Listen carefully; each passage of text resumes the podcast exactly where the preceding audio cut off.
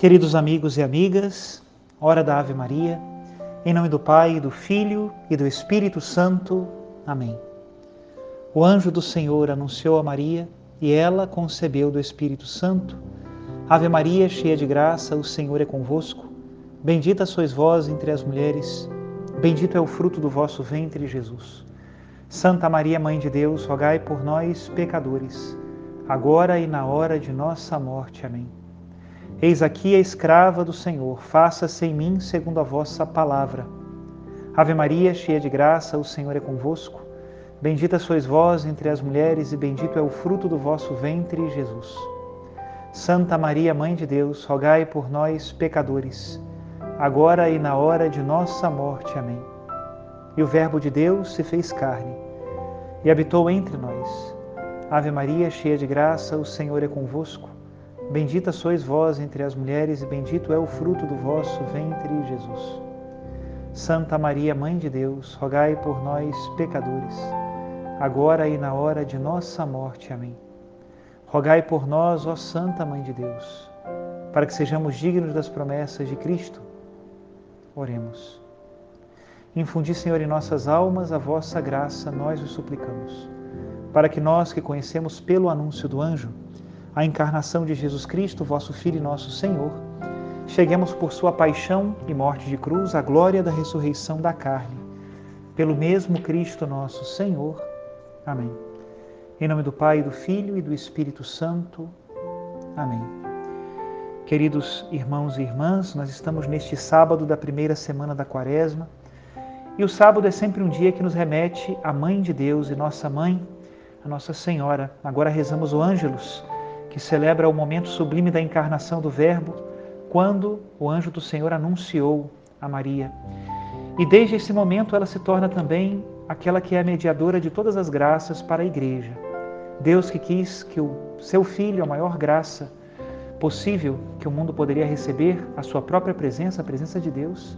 Deus que quis que esta presença viesse ao mundo por intermédio de Maria, pelo consentimento de Nossa Senhora também quer que as outras graças nos cheguem pelas suas mãos virginais. Confiemos sempre na Santíssima Mãe de Deus. Podemos hoje rezar o Santo Terço com esse desejo filial, com este desejo filial de estar sempre sob a sua proteção, debaixo do seu manto sagrado, que nos levará com segurança a Jesus Cristo, que é nossa vida e nosso Senhor. Rezemos juntos a oração da liturgia de hoje. Oremos. Convertei para vós, ó Pai, nossos corações, a fim de que, buscando sempre o único necessário e praticando as obras de caridade, nos dediquemos ao vosso culto. Por nosso Senhor Jesus Cristo, vosso Filho, na unidade do Espírito Santo. Amém. E o evangelho da liturgia de hoje está em Mateus, capítulo 5, a partir do versículo 43. Diz assim: Naquele tempo disse Jesus aos seus discípulos: Vós ouvistes o que foi dito: Amarás o teu próximo e odiarás o teu inimigo. Eu, porém, vos digo: Amai os vossos inimigos, rezai por aqueles que vos perseguem.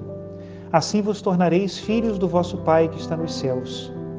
Porque ele faz nascer o sol sobre os maus e os bons, e faz cair a chuva sobre justos e injustos. Porque se amais somente aqueles que vos amam, que recompensa tereis? Os cobradores de imposto não fazem a mesma coisa? E se saudais somente os vossos irmãos, o que fazeis de extraordinário? Os pagãos não fazem a mesma coisa? Portanto, sede perfeitos como o vosso Pai Celeste é perfeito. Palavra da salvação, glória a vós, Senhor. E para comentar este evangelho, eu gostaria de ler com vocês um texto da tradição da igreja muito belo. Ele é retirado de uma obra do bem-aventurado Euredo de Rivaux, um dos pais da ordem dos cistercienses. Está em uma das suas obras chamado O Espelho da Caridade, lá do século XII, e diz o seguinte: Nada nos impele tanto ao amor aos inimigos, e é nisso que consiste a perfeição do amor fraterno, do que considerar com gratidão a admirável paciência de Cristo, o mais belo dos filhos dos homens. Ele apresentou seu rosto cheio de beleza aos ultrajes dos ímpios. Deixou-os velar seus olhos, que governam o universo, com um sinal. Expôs seu corpo aos açoites, submeteu às pontadas dos espinhos sua cabeça, que fez tremer os principados e as potestades. Entregou-se aos opróbrios e às injustiças. Finalmente, suportou com paciência a cruz, os cravos, a lança, o fel e o vinagre, conservando em tudo a doçura, a mansidão e a serenidade. Depois, como um cordeiro levado ao matadouro ou como ovelha diante dos que a tosquiam, ele não abriu a boca. Ao ouvir esta palavra admirável, cheia de doçura, cheia de amor e de imperturbável serenidade, Pai, perdoa-lhes. Quem não abraçaria logo com todo o afeto os seus inimigos. Pai, perdoa-lhes, disse Jesus. Poderá haver oração que exprima maior mansidão e caridade? Entretanto, Jesus não se contentou em pedir, quis ainda desculpar e acrescentou: Pai, perdoa-lhes, eles não sabem o que fazem. São, na verdade, grandes pecadores, mas não sabem avaliar a gravidade do seu pecado. Por isso, Pai, perdoa-lhes. Crucificaram-me, mas não sabem a quem crucificaram, porque se soubessem, não teriam crucificado o Senhor da glória. Por isso, Pai, perdoa-lhes. Julgam-me um transgressor da lei, um usurpador da divindade, um sedutor do povo. Ocultei-lhes minha face, não reconheceram a minha majestade. Por isso, Pai, perdoa-lhes. Eles não sabem o que fazem. Por conseguinte, se o homem quer amar-se a si mesmo com amor autêntico, não se deixa corromper por nenhum prazer da carne. Também, para não sucumbir a essa concupiscência da carne, ele dirige todo o seu afeto à admirável humanidade do Senhor. E para encontrar mais perfeito e suave repouso nas delícias da caridade fraterna, que ele abrace também com verdadeiro amor os seus inimigos. Mas, para que esse fogo divino não arrefeça diante das injúrias, contemple sem cessar, com os olhos do coração, a serena paciência de seu amado Senhor e Salvador. Até aqui a citação do beato Euredo de Rivaux. Na verdade, não é fácil amar os inimigos. Por isso Jesus Cristo tantas vezes insiste nesse ponto. E o amor aos inimigos também não é uma ação de uma vez por todas.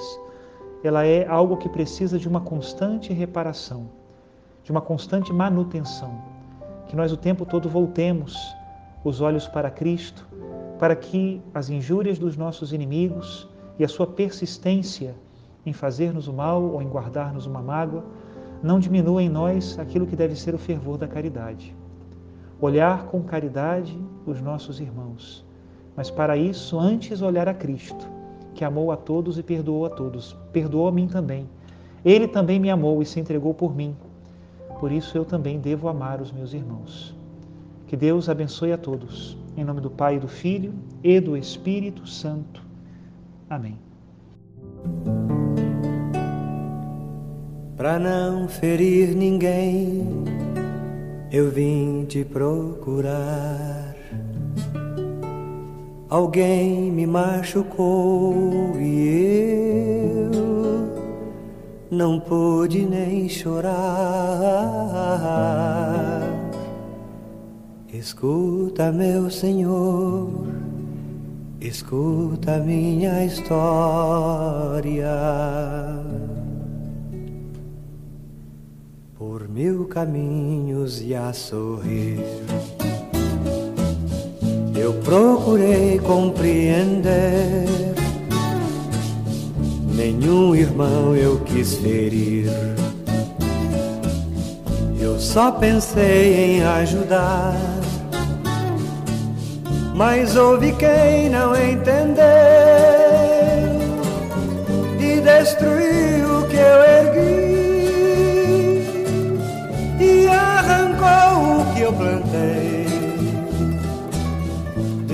desafiando a minha paz tanto ouvir falar em ti. Eu quis fazer como aprendi. Eu quis amar sem distinção. De todos eu me fiz irmão, mas houve quem não entendeu disse coisas que eu não fiz. Eu tenho medo de esquecer, de me esquecer que eu sou feliz aqui pedir perdão. Se por acaso eu mereci sofrer tamanha ingratidão,